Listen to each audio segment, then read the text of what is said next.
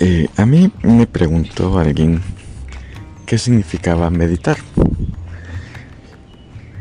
Y en realidad yo he tenido eh, muchas, he tenido experiencias de meditación. Creo que desde joven, estamos hablando desde ya algunos años allá, cuando yo tenía quizás 18 años o antes, yo empezaba a tener experiencias de, meditar. Quizás la meditación más fuerte que tuve en el sentido de, darle más tiempo a la meditación fue vipassana, que es, pasé 10 días en silencio meditando. Y también he escuchado que hay meditaciones que se hacen con sonido, eh, con OM, que OM no se pronuncia así. Eh, Vipassana es una meditación que hace, se, hace a través de la, del sentir eh, los dolores o los calores de la, de la piel. Y hay otros tipos de meditaciones, por ejemplo, para mí la oración es un tipo de, meditación, así como eh, otros meditan repitiendo mantras. Hay, diferentes tipos de meditación. Y, pero el objetivo de la meditación, ¿cuál es en realidad? Y quizás yo no lo, no lo había escuchado, porque creo que eso requiere escucha. Y hoy escuché, o sea, cuando yo hablo de yo, por ejemplo, si yo digo, yo medito, yo medito, o sea, no es yo mi edito, sino yo me edito, me edito, editarme.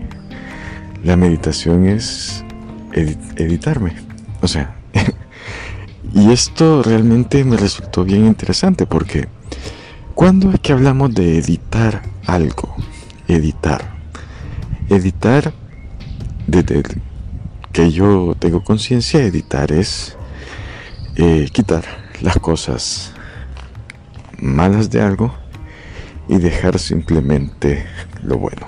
Esto significa que cuando yo entro a un estado de meditación y yo me edito, yo tengo que quitar lo malo de lo que estoy editando en mí y dejar solamente lo bueno. Yo recuerdo que hay una hay una película y es una con Kenny Reeves donde aparece el Buda eh, meditando. Él, él, está meditando dentro, abajo de, de un árbol. Entonces él está en la posición de loto y está en meditación.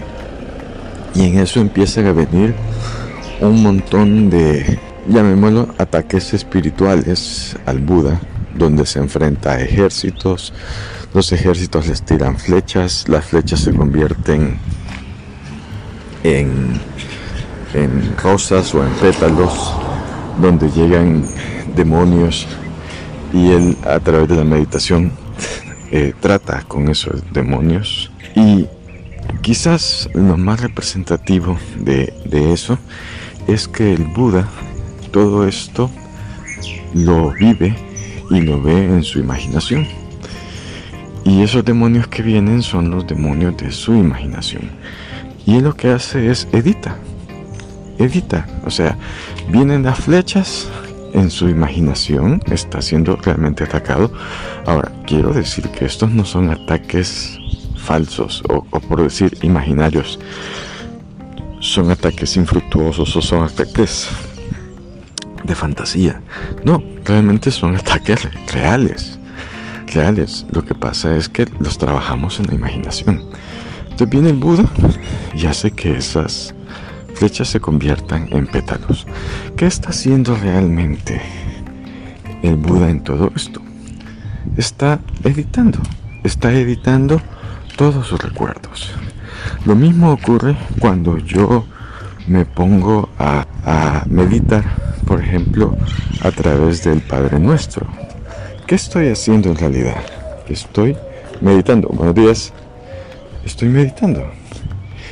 Estoy meditando el Padre Nuestro cuando yo tengo en Vipassana.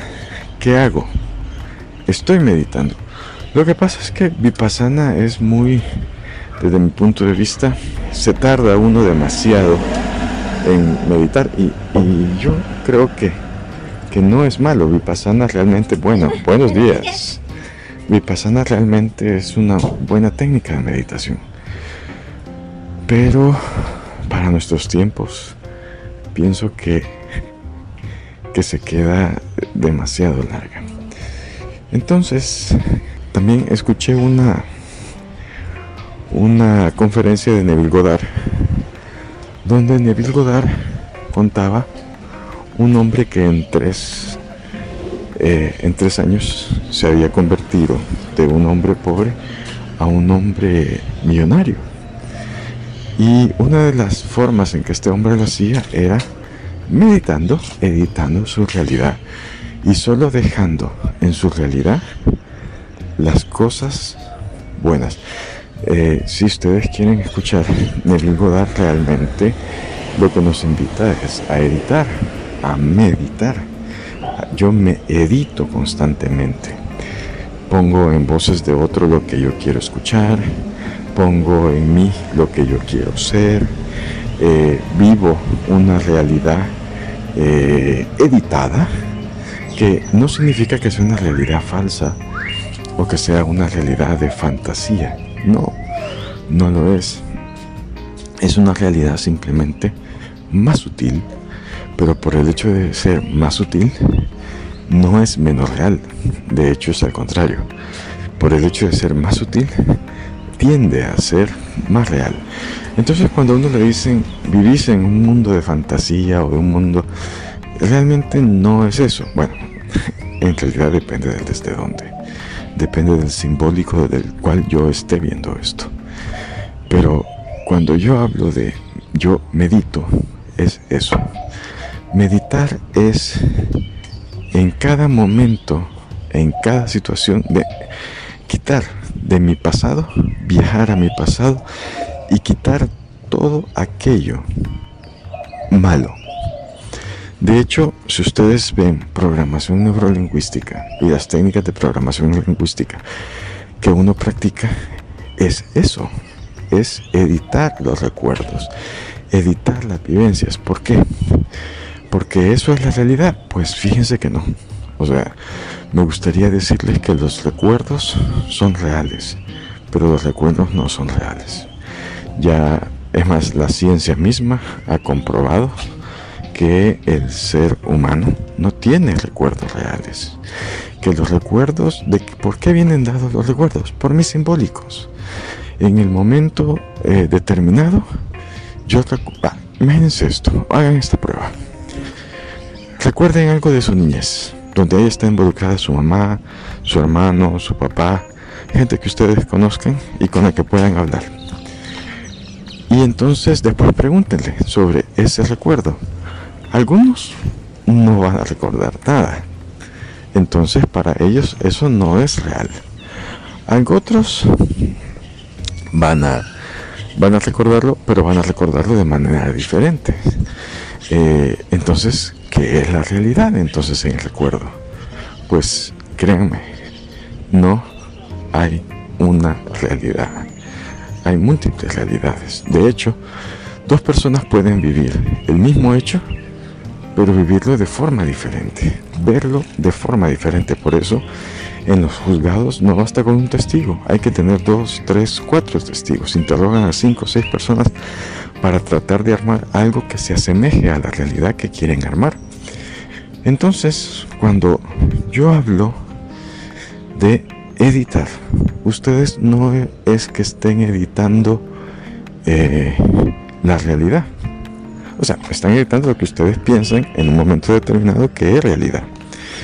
Pero no es que estén editando. Total distance, 1 kilometer. Total time, 14 minutes, 47 seconds. No es que, que vayan y digan, ah, esto es real. No, no, no es eso. Ustedes simplemente tienen un recuerdo y muchas veces ese recuerdo viene dado por un simbólico.